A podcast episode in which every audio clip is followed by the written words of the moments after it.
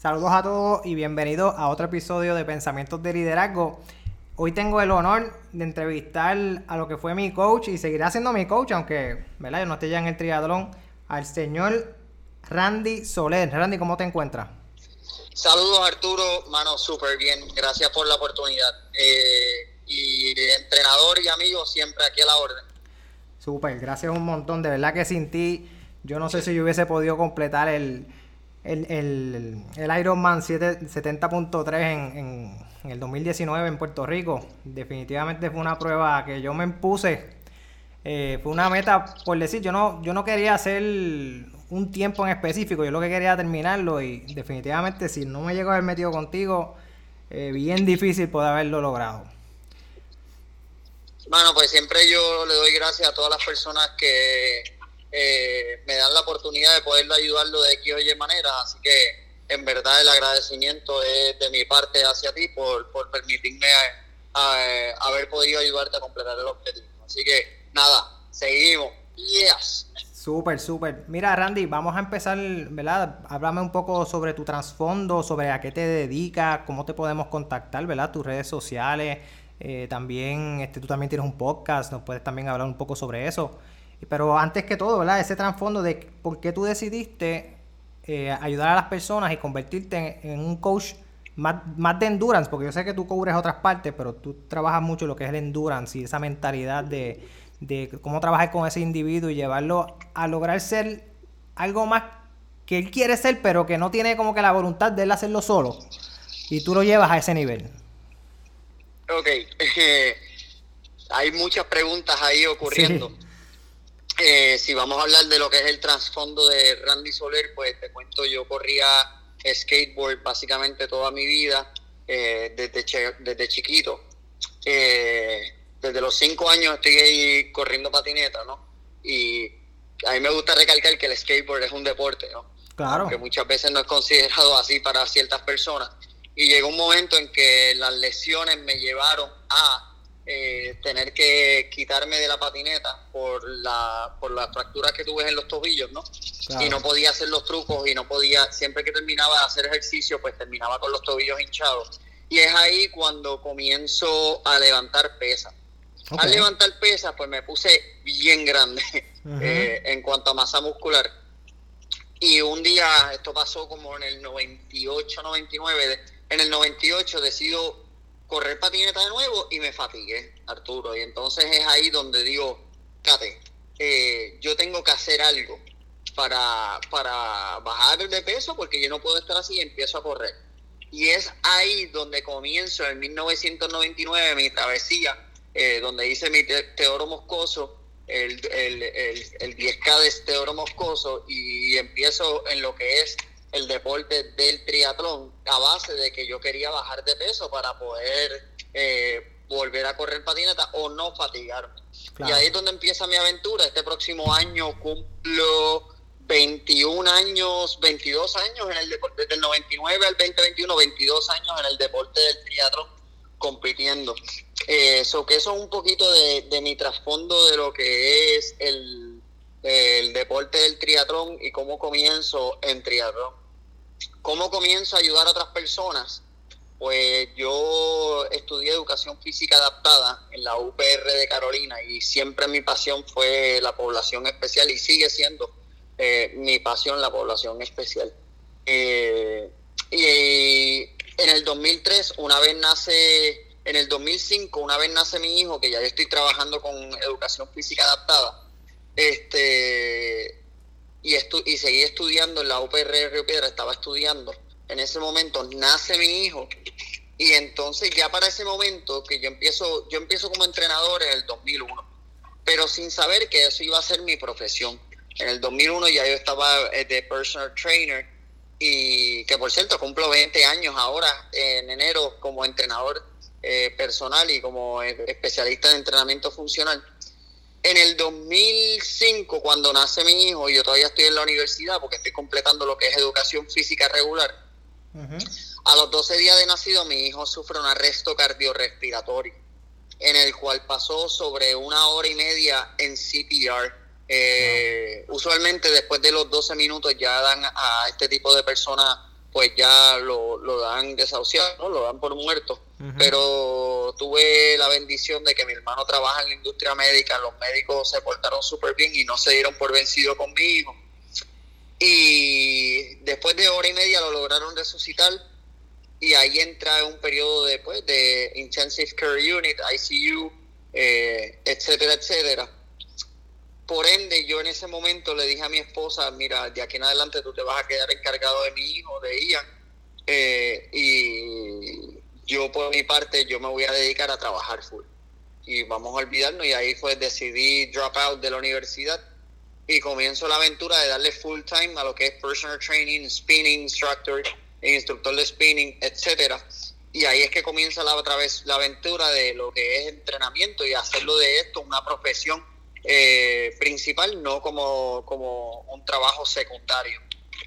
Y así comienza eh, nuevamente ese capítulo de, entrenar de manera profesional, ¿no? Que profesional entiendo, se dedicarme full time a lo que es entrenamiento, eh, tras lo que pasó con mi hijo. Y ahí es cuando yo me, me inspiro más en ayudar a otras personas a través de lo que es entrenamiento físico y tomarlo como la profesión principal que muchas veces lo que pasa con este lo, lo, lo que es eh, entrenadores y, coaches es que solamente lo hacen como, como un trabajo secundario.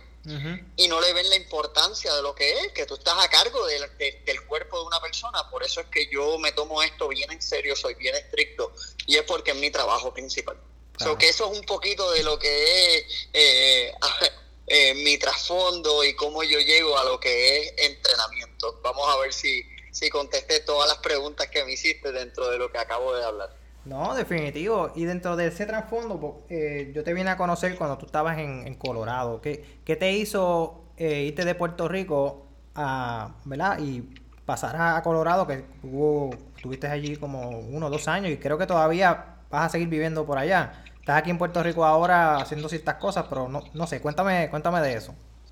Pues mira, eh, yo nunca he parado de trabajar en Puerto Rico, no pienso parar de trabajar en Puerto Rico y nunca he dejado a mi isla. Soy bien atado a Puerto Rico. Eh, en los siete años que llevo viviendo en Norteamérica, en Colorado, eh, yo viajo con frecuencia a Puerto Rico un mes, cada dos meses, cada tres meses a Puerto Rico. Eh, porque tengo me, trabajo acá en Puerto Rico y, nunca me voy a dar por vencido ni nunca me voy a quitar de, Puerto Rico.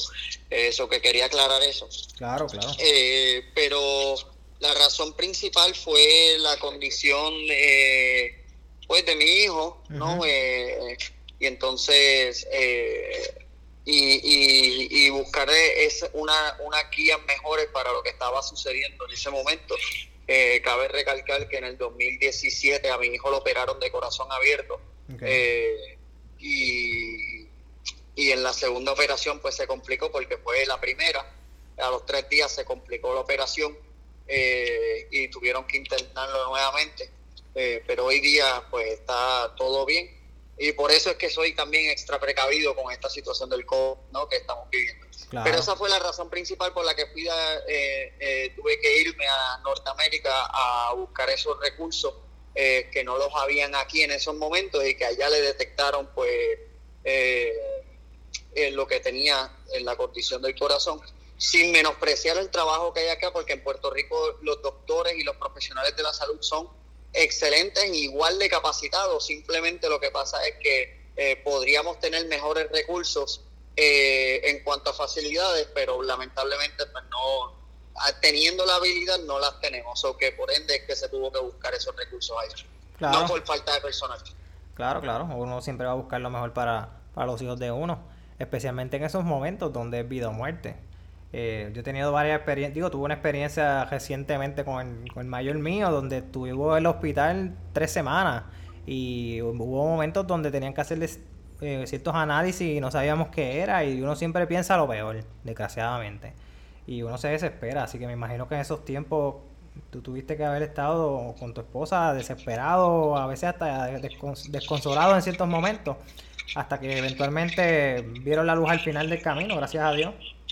Así mismito es, así mismito es.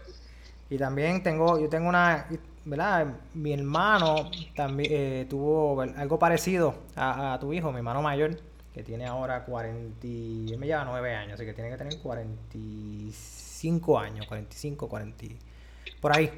Eh, él cuando nació se le quedó enredado en el cordón umbilical. Acuérdate, cuando él nace, para ese tiempo no había la tecnología que hay ahora de los ultrasound y, todas esas cosas que son bien importantes y, puedes detectar, ¿verdad? Esas anomalías que puedan ocurrir en ese momento. Pues él tuvo mucho tiempo sin oxígeno y cuando sale, pues tuvo problemas en, ¿verdad? Y tiene problemas cerebrales y por mucho tiempo eh, tuvo mucha mucha epilepsia, ¿verdad? muchos ataques epilépticos, se desarrolló un tumor, eh, lo operaron dos veces eh, y lo tuvieron que llevar al, Miami Children's Hospital, donde pues, le, eventualmente pues, le, quitan y le estirpan este, el hemisferio derecho del, cerebro y, de ahí pues le quitan el, el, tumor y, y, gracias a Dios pues se le va la se le va la epilepsia.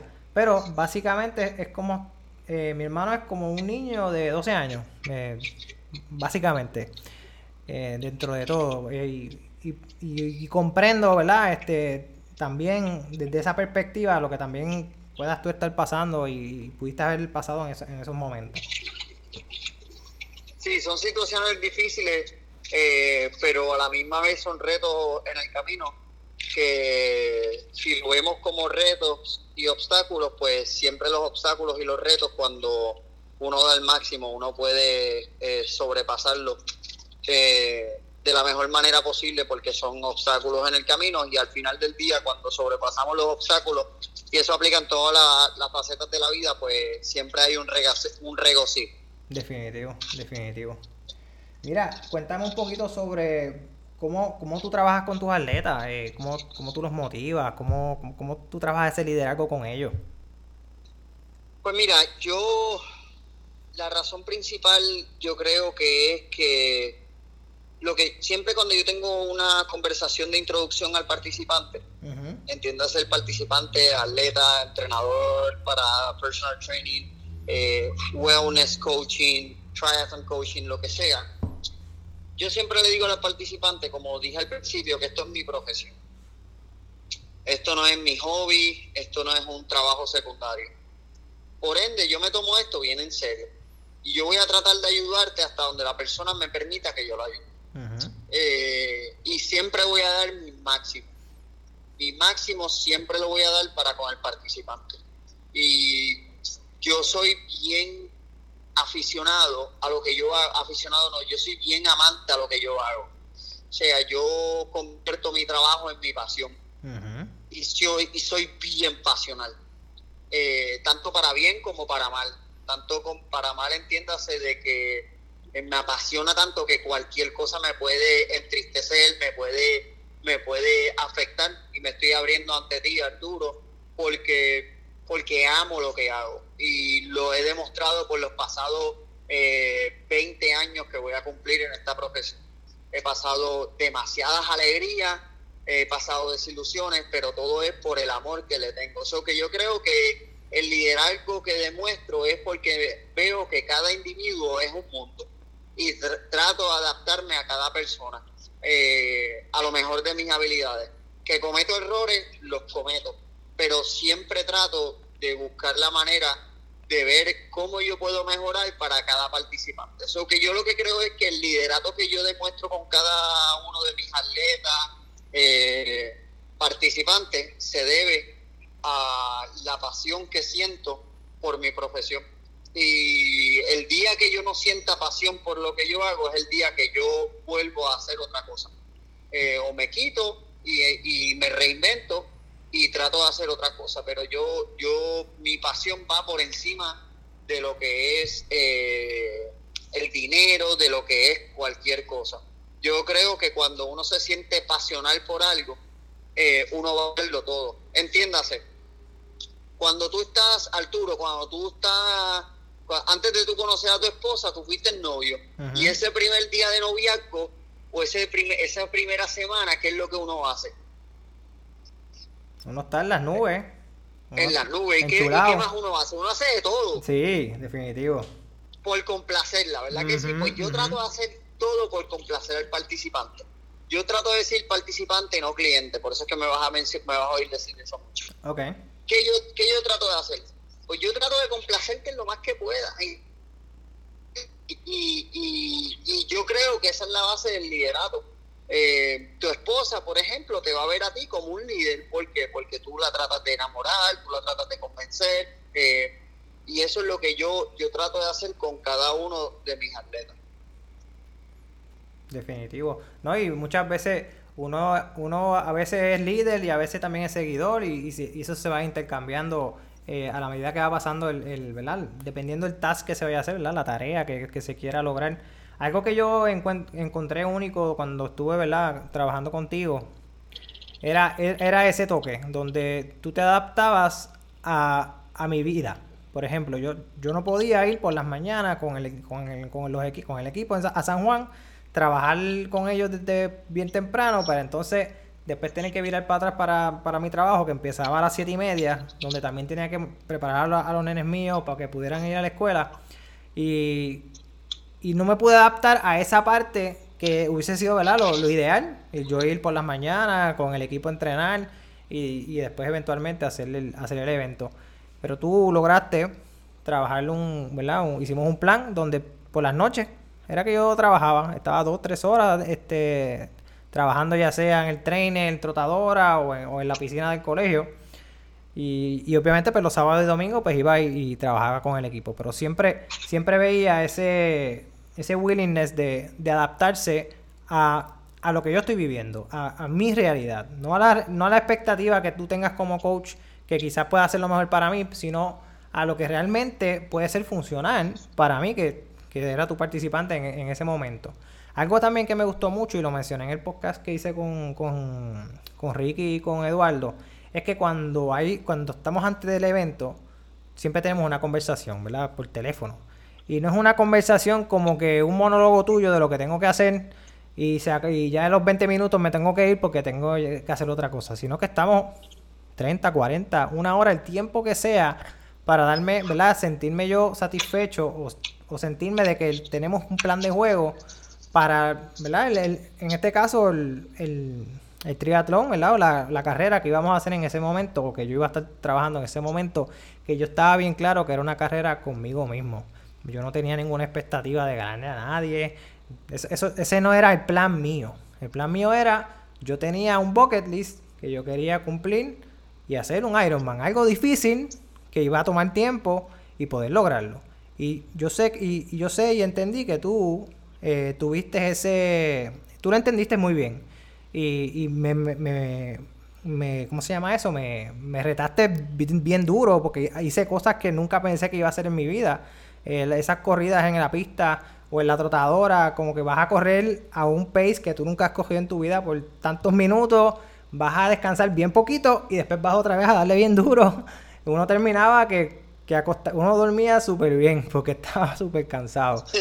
Y, y, yo creo que eso, eso fue algo que yo nunca había vivido antes porque yo pues cogía educación física. Hubo un momento dado que cuando fui a la universidad en Jacksonville, yo estuve en el, el equipo de crew, que son estos equipos de remo.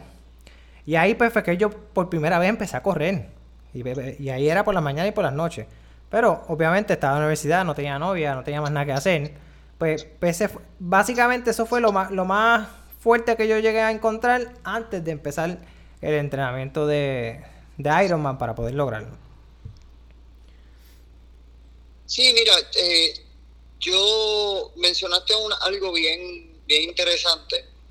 Hoy es 24 de diciembre, víspera de Nochebuena eh, del 2020, en el cual ha sido un año sumamente retante para muchas personas. Eso así. Eh, pero mencionaste algo de que hay veces que uno es seguidor, hay veces que uno es líder. Y ahí uno tiene que crear eh, este balance y aprender a escuchar. Eh, yo estaba hablando esta, esta mañana hoy de 24 de diciembre con una persona y le dije, el momento en que uno deje o no quiera aprender, es el momento en que uno se debe de quitar de lo que está haciendo. Y esto se lo dije tras una sugerencia que me dieron, eh, que estoy incorporando, porque uno todos los días debe de escuchar y aprender para mejorar. Hay un refrán en inglés que dice, when you think that you're the man, you're done. Cuando tú creas que tú eres la gran cosa, pues ya tú estás acabado, ya tu vida está acabada, porque realmente siempre va a haber más y más y más. Eh, y, eso te lo quería compartir porque realmente es un detalle que, que, hoy mismito estaba hablando con esta persona al respecto sobre lo que es el aprendizaje. Eh, cuando yo trabajo con las personas, entiéndase que yo no tengo solamente eh, triatlón y que no he trabajado solamente con equipos de triatlón. O sea, tengo, eh, tengo la bendición de un sinnúmero de personas eh, que entreno de manera de lo que es la compañía de RSOT eh, Puerto Rico, ¿no? de manera lo que es Personal Training Service, servicios de entrenamiento personal y servicios de wellness. y trato de dedicarle a cada persona y que la persona, este, cada vez que me llamen, mientras que yo pueda atender a la persona, ¿no? Obviamente. Claro. Este, pues poderle dedicar el tiempo que sea necesario para escucharlo y estar ahí para ella. Eh, y hay veces que, que cuando hay personas que están pasando por momentos difíciles, lo que yo le digo, mira, estoy aquí y te presto mis oídos para cuando los necesite. Simplemente eso, porque hay veces que lo que la persona necesita es los oídos para escuchar, para que escuche. y trato de trato de, de ser esa persona. Mire, y, y, volviendo a lo que dijiste, cuando, ¿verdad? Ese, ese refrán en inglés donde cuando tú te crees que tú eres y te lo sabes todo y ya llegaste a donde llegaste, pues eso también concatena muy bien con el sentido de que a las personas no le interesa lo mucho que tú sabes, sino de, de qué manera tú los puedes ayudar. Y yo creo que eso. Definitivo. Y yo creo que eso concatena muy bien con lo que acabas de decir. Definitivo. Digo, ¿sabes? Hay que aprender todos los días. hay, que, hay que aprender y hay que saber del tema. Pero es. Hay que dar. Ese. Yo tengo en mi brazo derecho tatuado el poder de dar. Que ese es mi propósito de vida mi propósito de vida es dar a otro. Y, y, doy y, y, paso desilusiones y paso mucha alegría, que lo mencioné ahorita antes, pero me encanta dar. Y yo creo que si, ah, si tú no estás dispuesto a dar, tú estás perdiendo el tiempo. Ese es mi pensar. Estoy de acuerdo. Este, al igual que hay otro refrán en inglés que dicen, if you're not making someone else life better, you're wasting your time. You're wasting your time. Si tú no estás eh, ayudando a otro a que sean mejores personas en la vida, tú estás perdiendo el tiempo. Hay que, e, ese es mi pensar, ese es Randy. Ese no estoy diciendo, mira, tienes que hacer esto, tienes que hacer este es Randy. O sea, si tú no estás dispuesto a dar a otras personas, a ayudar, tú estás perdiendo el tiempo. Eh, y, y yo estoy sumamente agradecido con mi vida, con que yo tengo la oportunidad de, de, poder dar a otros, ya sea en lo que es entrenamiento, ya sea en lo que es organizar eventos para ayudar a alguna persona que tenga una necesidad, para ayudar a jóvenes y niños que están pasando por cáncer, que yo pueda organizar un evento y que me den salud para yo poder darle todo para que esas personas puedan tener eh, lo que necesita de escasos recursos. Eso a mí me llena de pasión nuevamente por eso es que yo trato de que este ese liderazgo eh, lo demuestro a través de dar a otras personas, de poder ayudar a otras personas porque se convierte en mi pasión. Y ese es mi propósito de vida. Eso yo lo encontré cuando yo fui al Everest en el 2017, antes que operaran a mi hijo. Eh, yo, mi propósito principal era eh, tratar de, digo, además de, de, implantar una bandera, ¿no? Claro. era el propósito principal era conocer a Randy y saber quién era Randy y el por qué, cuál era mi propósito de vida. Y lo encontré, mano. Hay muchas veces que yo he hablado esto en un programa de radio que dirijo. Eh, muchas veces morimos en esta vida sin saber cuál es el propósito de vida de cada cual. O sea, o lo encontramos muy tarde. Yo lo encontré temprano eh, eh, y pude saber y sé lo que cuál es mi propósito de vida. Muchas veces vivimos perdidos. ¿Perdón? Que muchas veces vivimos perdidos. Vivimos perdidos o vivimos en, en, la nube de otros. Entiéndase que en la, cuando yo digo en la nube de otros es en lo que la sociedad te impone, o en la sociedad te piensa, o en lo que creen, ah, que si tú vas a hacer, tu, tu propósito de vida es ser un doctor para tener dinero para esto.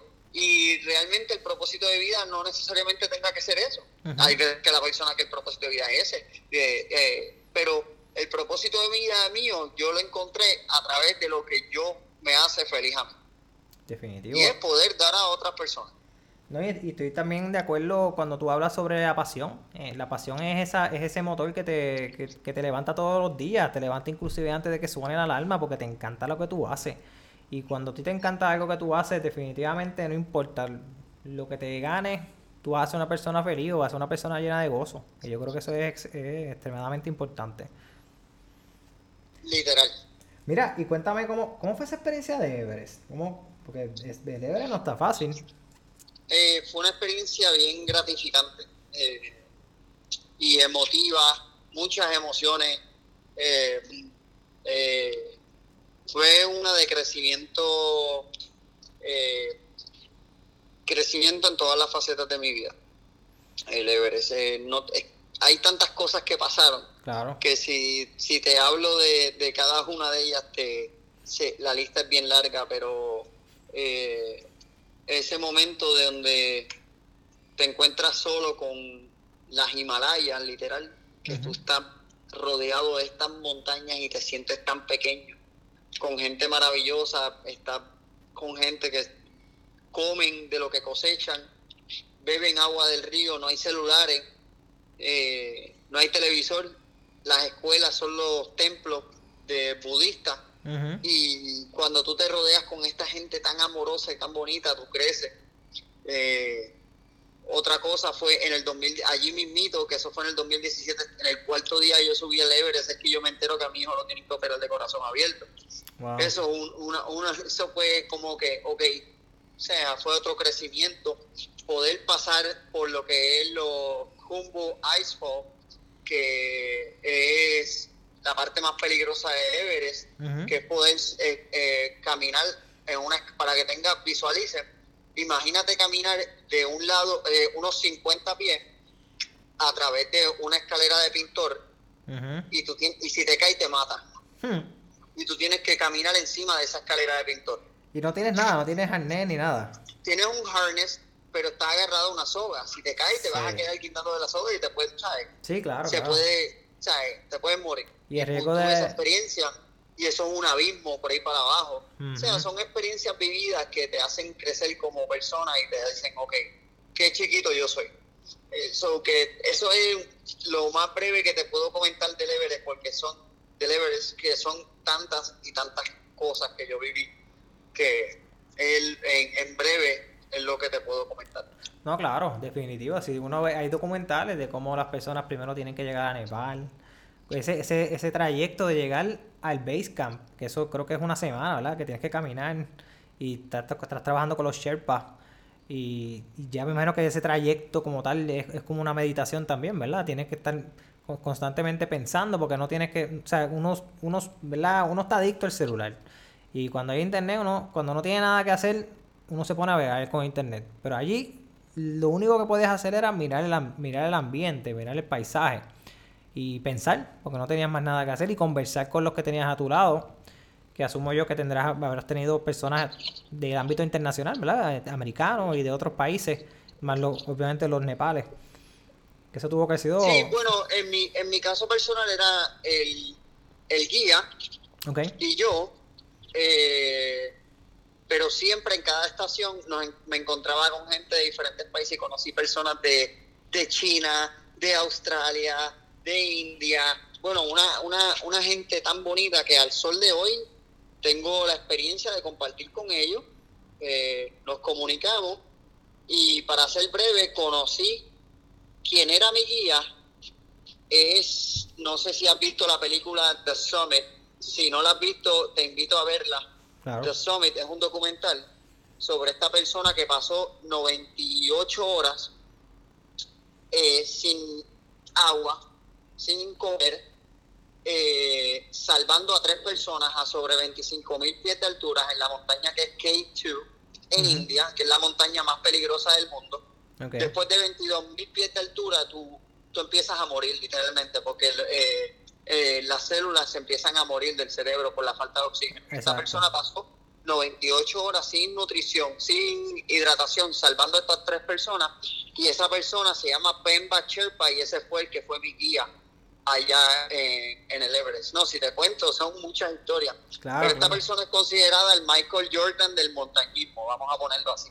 Es la persona que, que, es reconocida mundialmente por, por el alpinismo, por el montañismo eh, y reconocida por Discovery Channel y Discovery por como mejores alpinistas del mundo. Y ese fue el que fue mi guía.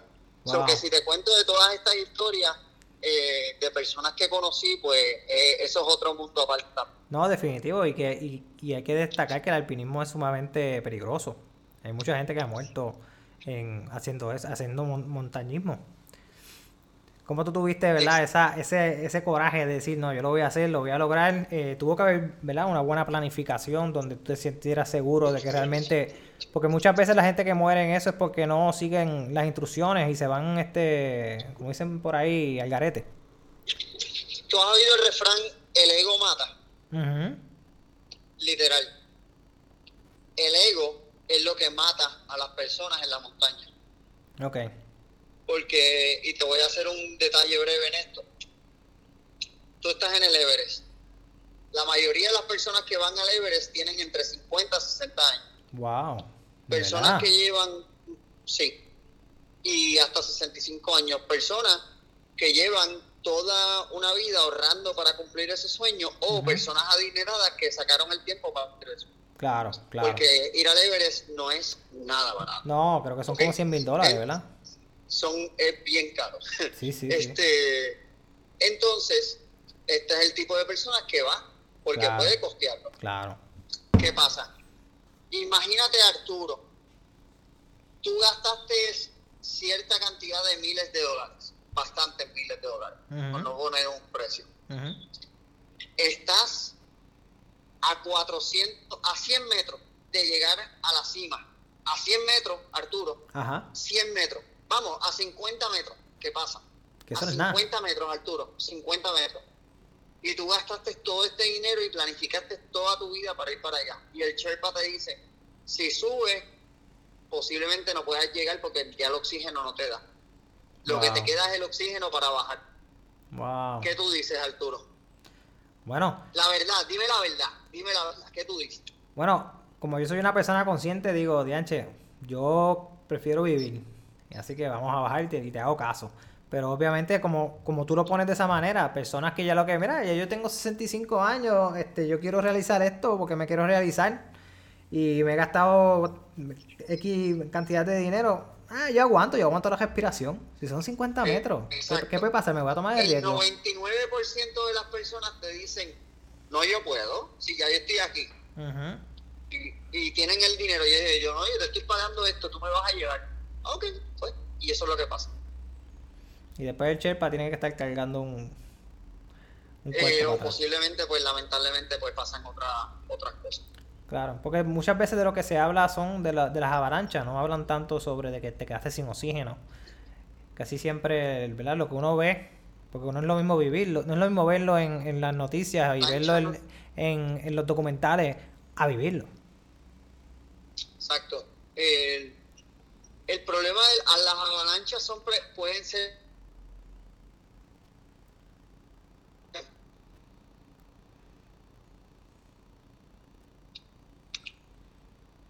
¿Aló? Ahora, sí. ¿Aló? Ok, perdón. Las avalanchas pueden ser predecibles. Ok. El factor eh, del oxígeno, el factor eh, el yo puedo, yo sí, yo sí, el ego, eso no es predecible, especialmente cuando tú estás perdiendo eh, tus células y tus neuronas están muriendo en base diaria que puede llegar a un grado de locura. Eh, Ajá. que el factor de la, de la muerte que te pasa con, todos los días o cada minuto por la falta de oxígeno, pues eso es impredecible. No importa qué capacidad tú tengas. Sí, pues no es lo mismo cuando tú vas a bucear, que eso ya está predeterminado. Y hay, hay unas cartas de cuánto tiempo tú debes de estar debajo del agua. Y si no lo haces, te, te, te, llenas tus células de nitrógeno y cuando sube te puede dar una embolia o, mucho peor, ¿verdad? Te, te vas 17. Y más o menos me imagino que es el mismo concepto. Si tú no sigues ese reloj, que, o, lo que te dice el Sherpa, que te dice, mira, no vas a llegar, lo que te queda es para bajar. Exacto, y ahí es que viene el factor ego. Exacto. Y la mayoría de las personas que mueren durante esta travesía, lamentablemente es por el ego. Mira, y, que... lo viví. Eh, de verdad, wow. Mira, y, y, lo mismo tú se, puede, se aplica a la vida diaria, al negocio. Hay, hay negocios donde, no, mira, definitivamente hay que cerrar. Ya esto no va para ningún lado esto no está funcionando, mira estadísticamente, mira cómo está el, mira cómo está el dinero, cómo, estamos perdiendo dinero de esta organización, que le estás quitando a esta organización para poder tratar de mantener este negocio que realmente no va a ningún lugar. Pero, como tú dices, el ego, las emociones, no, pero la gente, no, pero eh, podemos lograrlo un poquito más. Y ese poquito más es que vas a perder más dinero y en este caso no irías a la muerte, pero sí irías a una bancarrota peor o podrías dañar el otro negocio que tienes que te está funcionando. Y es, verdad, haciendo esa comparación, es básicamente lo mismo, claro. No es lo mismo que te muera a perder dinero o perder negocios, jamás en la vida, porque... No, pero es, Porque estamos hablando básicamente de lo mismo. Eh, y es sencillo pero complicado. Hay otro refrán que dice que es sencillo para gente complicada. Y te voy a explicar.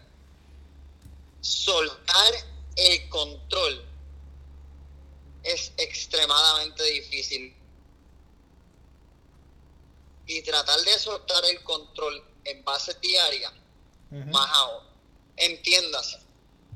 Soltar el control con que, ok, esta persona es así, tengo que dejarlo soltar el control con que, mira, hay tapón y no voy a llegar a tiempo.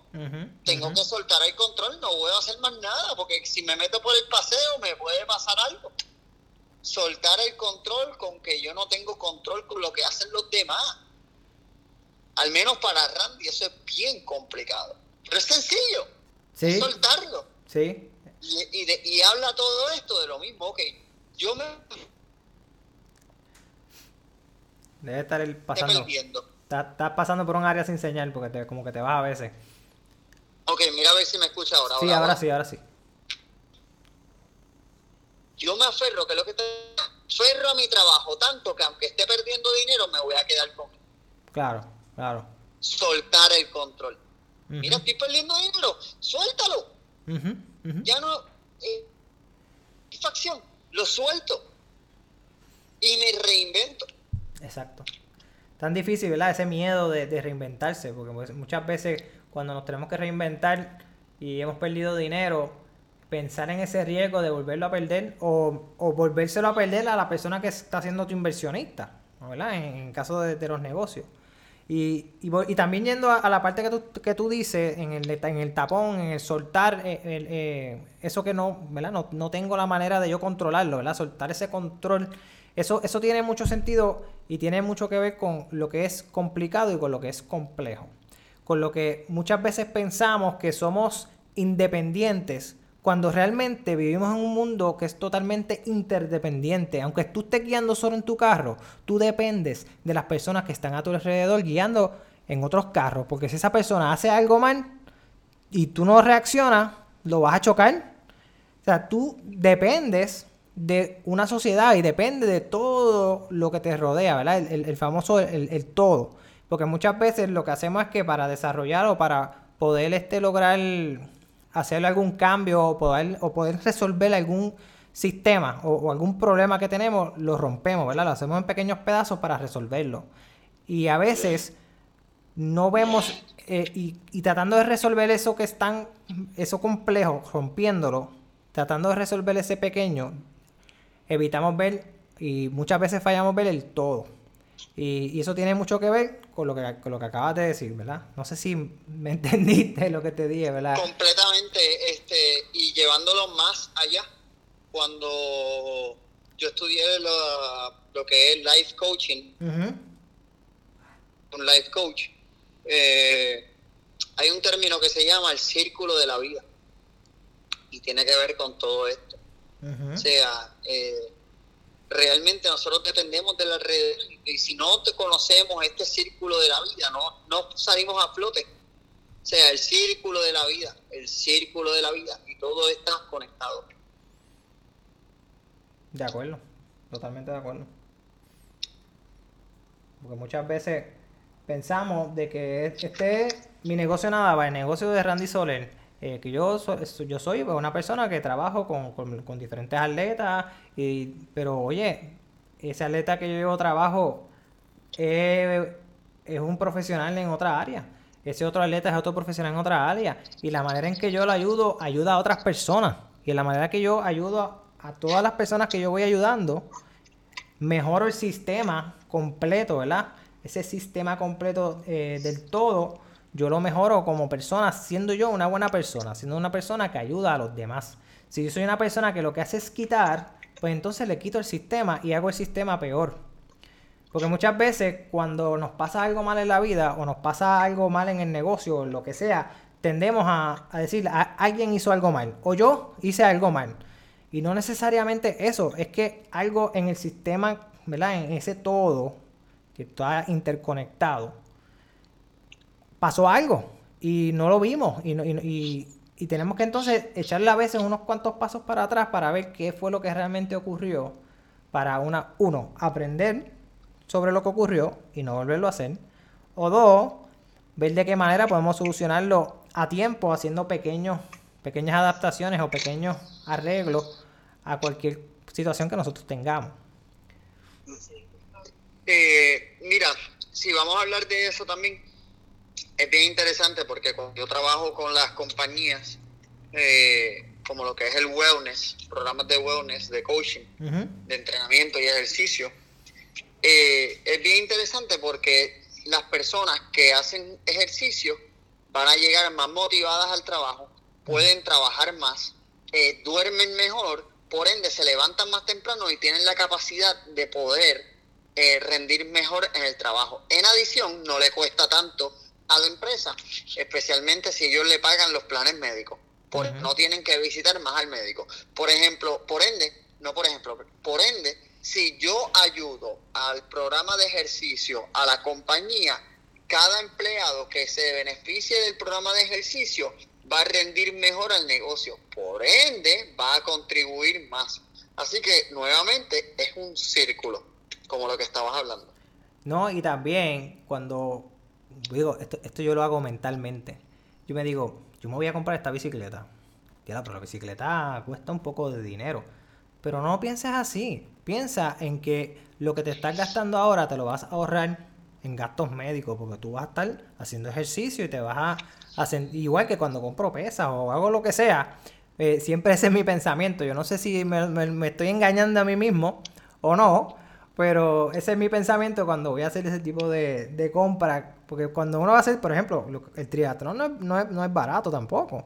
Uno tiene que hacer una compra de equipo que, y mientras más quieras mejorar, mejor chulerías te quieres comprar y también gastas un poco sobre eso. Pero también está el otro beneficio de que si realmente trabajas constantemente en tu cuerpo, eso que quizás te estás gastando ahora, te lo vas a ahorrar en gastos médicos. ¿verdad? Eso es una teoría, porque uno, uno se va a ir eventualmente de, esta tierra de alguna manera, pero la calidad de vida que uno obtiene cuando uno está físicamente apto, yo creo que es, es bien importante.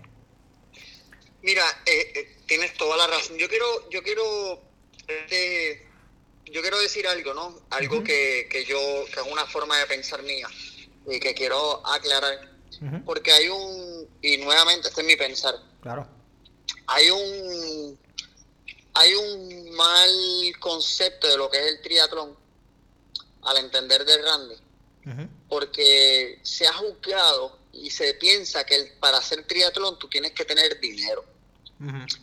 Y no es cierto. Porque para hacer triatlón tú lo único que tú necesitas es nadar, correr una bicicleta y correr a pie. Tú puedes nadar en la playa con un traje de baño de surfing.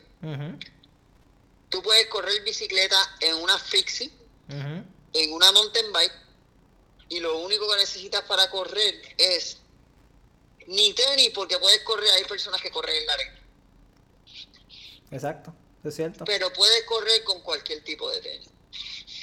Ahora, el concepto que se le han puesto al triatlón de que tienes que nadar con este equipo, tienes que correr bicicleta con esta high-end bike, y que tiene que ser de triatlón, tiene que ser time trial de contrarreloj, porque no existe bicicleta de triatlón, es contrarreloj, así como se le dice. Una TT. La bicicleta de TT. ¿Qué es TT? time trial, eso es lo que significa time trial. Esa es en, español, en español significa CR, contrarreloj.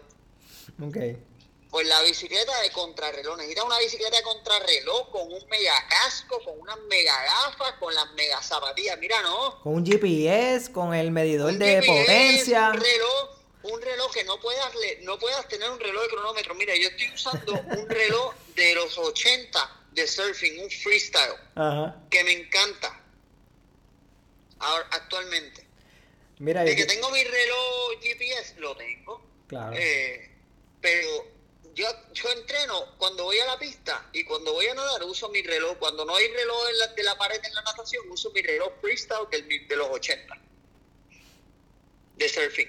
Para que vea, o sea, lo que me quiero decir, y perdona que me, que me envuelva en el tema, es que mi, como te digo, mi pasión, y me encantaría que todas las personas conocieran del deporte, es que tú no necesitas el, el multi-equipo para poder hacer un triatlón. Y en Puerto Rico, en Puerto Rico, es el lugar más barato, de los lugares más baratos en el mundo para hacer triatlón. Claro. En cuanto a competencia. Porque tú vas a un lugar, ya que nosotros nos comparamos mucho con Norteamérica, y no es que nos comparemos, es que eh, somos parte de Norteamérica, ¿no? De Estados Unidos, per, se. En Estados Unidos tú vas a un triatlón y te cuesta 150 dólares, 100 dólares, 150 dólares un triatlón sprint. Ok, ok. Ok. O sea, cuando tú vas a competir allá. Y aquí son 40. Ahora, acá, acá por 30, 40, 50 dólares tú compites en un triatlón sprint. Eso que eso es lo que te cuesta una comida en, en cualquier eh, tienda rápida, eh, fast food. Eh, para una familia de eh, cinco. Para, la familia de cinco. Eso es así. En dos pizzas ya tú tienes 50 dólares. Eso es lo que te cuesta un triatlón en Puerto Rico. O sea, que quería aclarar eso porque, porque hay un mal concepto de lo que es el maravilloso deporte del triatlón. Porque cuando yo empecé, hace que voy a cumplir ahora 22 años en el triatlón, yo tenía una bicicleta de cambios abajo, corría con bikini y hasta en tenis porque no había eso, yo no tenía zapatillas. Ajá, ajá. Así era, y los triatlones se llenaban con 120 personas, eso era el triatlón más lleno. Y yo he visto la evolución para bien, para bien, me encanta la evolución, eh, pero pero hay un mal concepto y ahora, eh, yo no tengo esta bicicleta y no me la voy a competir porque yo no tengo una bicicleta. Mira, no, puedes competir con cualquier bicicleta. Eso es, lo, eso es lo maravilloso del deporte. Eso es así.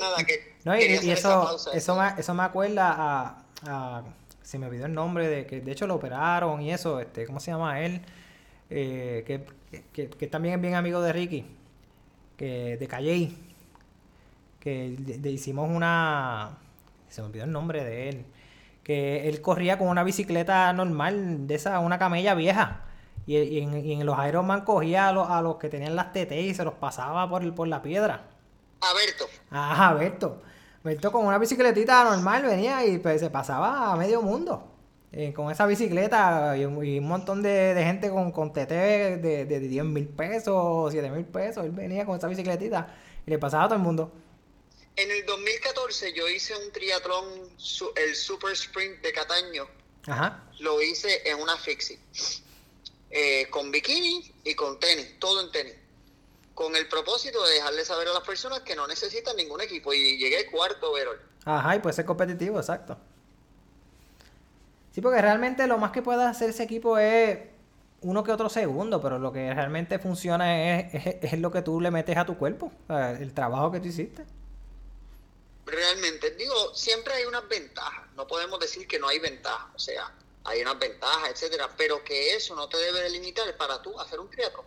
No, claro, claro. A eso, a eso, a eso es lo que me refiero. No, no, yo estoy de acuerdo. Eh, y si, si tú quieres hacer un tiempo bueno, excepcional, pues obviamente necesitas el mejor equipo. Claro está. Exacto. Y tener el corazón, que es lo más importante. Porque tú puedes tener el mejor equipo y no tener el corazón ni las ganas. Y por ende, puedes, eh, no vas a tener ningún resultado. Definitivamente, estoy totalmente de acuerdo. Ahí, yo, estuve escuchando un podcast de, de un corredor de Estados Unidos que ahora ya no es corredor, ahora levanta pesa y entonces la esposa de él es la que corre, que quedó segunda en el maratón de Londres. Eh, él se llama Ryan Hall. Y él dice que él no, era, él no era corredor, él era un experto en manejar el dolor. Así mito, con, totalmente de acuerdo. Porque eso es, básicamente, porque todo el mundo le duele. ¿Eh? ¿Cómo tú puedes sostenerte mentalmente, aguantar ese dolor? Porque definitivamente cuando tú estás corriendo, tú no la estás pasando bien. Especialmente cuando lo haces competitivo, ¿verdad? Porque cuando lo haces para pastime y correr por ahí y ver, y ver este, donde tú corras al aire libre es una chulería, pero cuando lo vas a hacer de manera competitiva, tú no la estás pasando bien tú estás sufriendo hasta que llegas al final. Definitivo, mira Arturo, qué bueno que estamos hablando de esto, porque antes de, empezar el podcast estuvimos hablando un poquito y algo de un tema que yo quería hablar y tiene que ver también con esto, con aguantar el dolor, etcétera. Eh, yo tengo 25 fracturas en mi cuerpo, wow. literal. Eh, fractura de la, de la cabeza, que fue la última, que de la frente, eh, que me atropelló un carro mientras que yo estaba corriendo a pie. se comió la luz, se comió la luz y, a 60 millas por hora. Wow. Eh, probado, que fue a 60 millas por hora, probado. Eh, y, me atropelló y yo tuve una lesión fuerte en la cabeza, entre otras cosas. Eh, pero yo hay un, hay un dolor que yo sufrí eh, y yo quiero llevar este mensaje, que es algo que yo te pedí. Claro. Porque siempre que tengo la oportunidad de conversar con alguien, eh, de cualquier manera, puede ser en entrevista, puede ser en ámbito personal, y tengo la oportunidad de expresarme de lo que voy a hablar, lo voy a hacer. Yo soy adicto en recuperación, eh, y digo que soy porque es una enfermedad. Eh, clínicamente eh, diagnosticada, ¿no? Yo soy adicto en recuperación, yo llevo 11 años sin consumir drogas, ni alcohol o drogas. Eh, y yo pasé por un dolor, Arturo, que solamente una persona que viene de la adicción se puede identificar con mi conversación ahora. Claro. Del dolor tan profundo que yo tenía mental, física pero más que nada espiritual. Y ese dolor de, estar en la calle, literal, eh, estar haciendo cosas en contra de tu voluntad, eh, no tener, perder todo, todo, estar de vagabundo y hacer otras cosas. Y después de haber pasado tanto tanto dolor y tanto sufrimiento. Cada vez que yo entreno y compito y paso por un dolor, es como a veces como si fuese como si no lo sintiera Arturo. Ok. Y no lo digo, no lo digo como de manera egocéntrica, lo digo porque estábamos hablando del dolor. y, y, es porque, y hay una canción de de calle 13. Y puede sonar como que, ah, diablo, calle 13, en vez de hablar de, de Lucecita Benítez o Daniel Rivera. Pero es bien, es bien interesante porque de manera cómica te lo dice, te dice una, unas palabras profundas. La canción se llama Aguante. Me encantaría que cualquier persona que escuche esto, que escuche Aguante. Porque nosotros tenemos la capacidad de aguantar lo que nos dé la gana, Arturo. Nosotros tenemos la capacidad de aguantar el puertorriqueño, el norteamericano, el oriental, eh, tiene la capacidad de aguantar lo que sea. Nos aguantamos el, el, el, el, sucio, aguantamos, podemos aguantar el no bañarnos, podemos aguantar eh, las ganas de ir al baño, todo lo aguantamos, ¿verdad? Y hay veces que toleramos tanto y podemos tolerar ese dolor para bien o para mal. Claro. Y, me estoy inclinando en el área del deporte porque mencionaste de aguantar el dolor y ahí es que viene la capacidad para triunfar. Eh, y es verdad, tienes razón, pero yo, yo le adjudico eh, mi virtud de lo, lo, la poquita, lo poquito que yo he logrado en el triatlón, que no es nada básicamente, pero para mí lo es, porque eh, me ha ayudado en lo que es emocional y socioemocional en mi vida. Eh, se lo debo porque he aguantado tanto sufrimiento, he pasado por tanto en mi vida, que ahora ese sufrimiento de dolor de, de cuádriceps o de calambre, realmente termina siendo como que, bueno, un dolorcito más. Tras 25 fracturas, tras haberme tratado de suicidar tirándome del morro de 50 pies por la adicción a drogas que yo tenía. Eh, y tener fractura del E4 y el E5, que es una historia pública vivida, algo que me pasó en mi vida. Y hoy yo puedo aguantar un dolor de cuádriceps, para mí eso es como que nada. Después de haber estado seis meses en silla de ruedas con los doctores diciendo que no puedo caminar, que no iba a volver a caminar.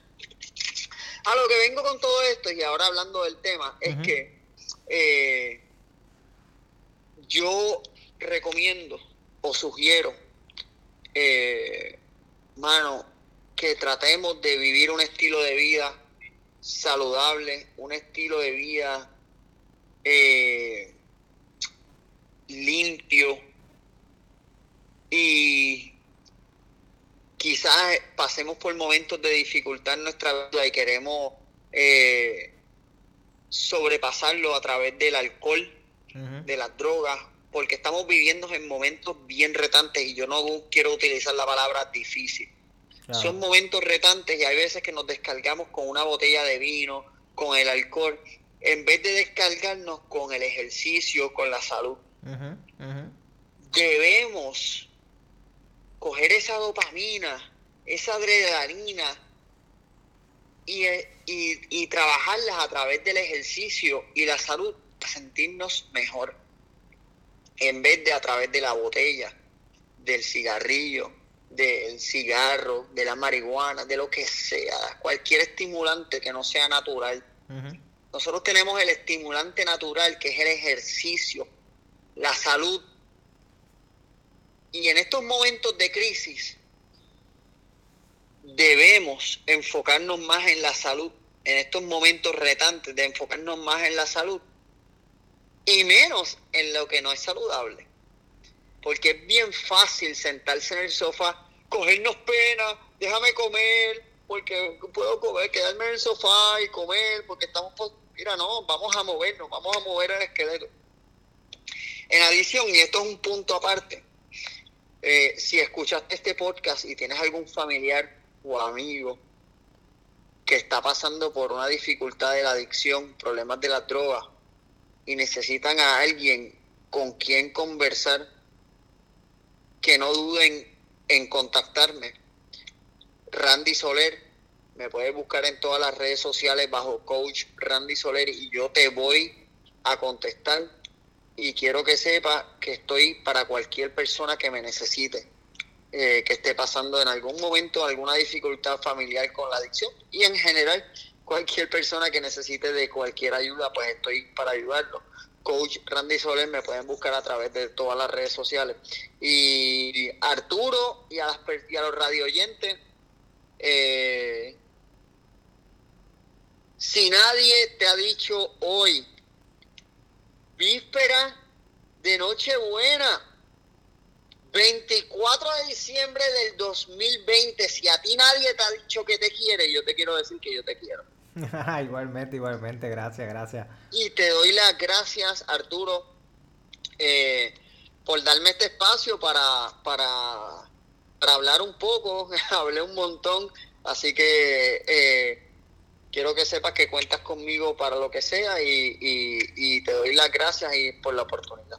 Gracias Randy, gracias a ti. Eh, para eso es esto, realmente esto del podcast para mí, además de ser un hobby, también es el mismo propósito que tú tienes. Si yo puedo, aunque sea a un oyente, motivar a que sea mejor persona, a que busque más y añada valor a, la, a, su sociedad y a las personas que los rodea, pues mira, vale la pena estos minutos que nos tomamos. Además de que las conversaciones son excelentes, porque parte de lo más que más me gusta de hacer el podcast y especialmente el podcast con otras personas, ¿verdad? De tipo conversación, entrevista, es entrar ¿verdad? a la cabeza de esa persona y, sacarle, el, por decir, el jugo, ¿verdad? Y, poder tener una conversación eh, inteligente, interesante, que quizás a otras personas les, les guste tener. Es como una conversación entre amigos, de pero además de, ¿verdad? de lo que uno vacila con, la, con, los amigos, pero esa, muchas veces uno tiene esas amistades donde uno tiene conversaciones inteligentes también, pues llevar esa conversación a, a, este medio, a, un podcast. Y